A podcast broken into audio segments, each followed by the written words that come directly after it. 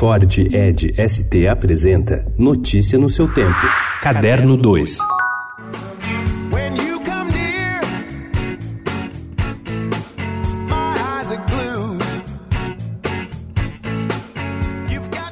Com estilo livre, passeando entre o blues e o soul, o vencedor de cinco prêmios Grammy, Robert Cray, volta ao Brasil para uma série de quatro shows nesta e na próxima semana. O primeiro gratuito é em São Paulo, nesse fim de semana, dia 27, sábado, no Parque Vila Lobos, às cinco e meia da tarde. A apresentação faz parte da quinta edição do Festival Bebê Seguros de Blues e Jazz, realizado em oito cidades, com escalações diferentes. Os outros shows ocorrem em Belo Horizonte, dia 31 de julho, no Rio de Janeiro, dia 2 de agosto, e Brasília, dia 3 de agosto. Ele também se apresenta em Buenos Aires, no dia 28 de julho.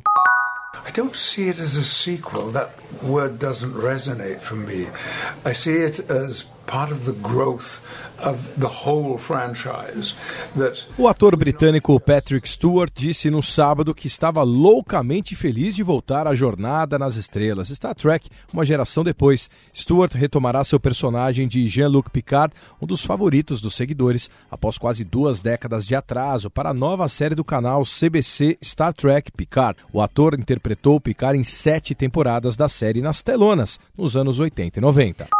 Na noite de sábado, dia 20, a Marvel Studios revelou uma série de filmes interconectados e shows num serviço de streaming que enfatizam a diversidade dos dois lados da câmera. A lista inclui o primeiro super-herói abertamente LGBTQ e um filme da marca, um super-herói que é deficiente e um filme apresentado por um super-herói asiático. Scarlett Johansson será a protagonista de Viúva Negra. Os próximos lançamentos da Marvel também incluem Doctor Strange in the Multiverse of Madness em maio de 2021, e Thor, Love and Thunder, em novembro de 2021. Em uma grande reviravolta, Natalie Portman retornará para a série Thor como uma versão feminina do Deus do Trovão.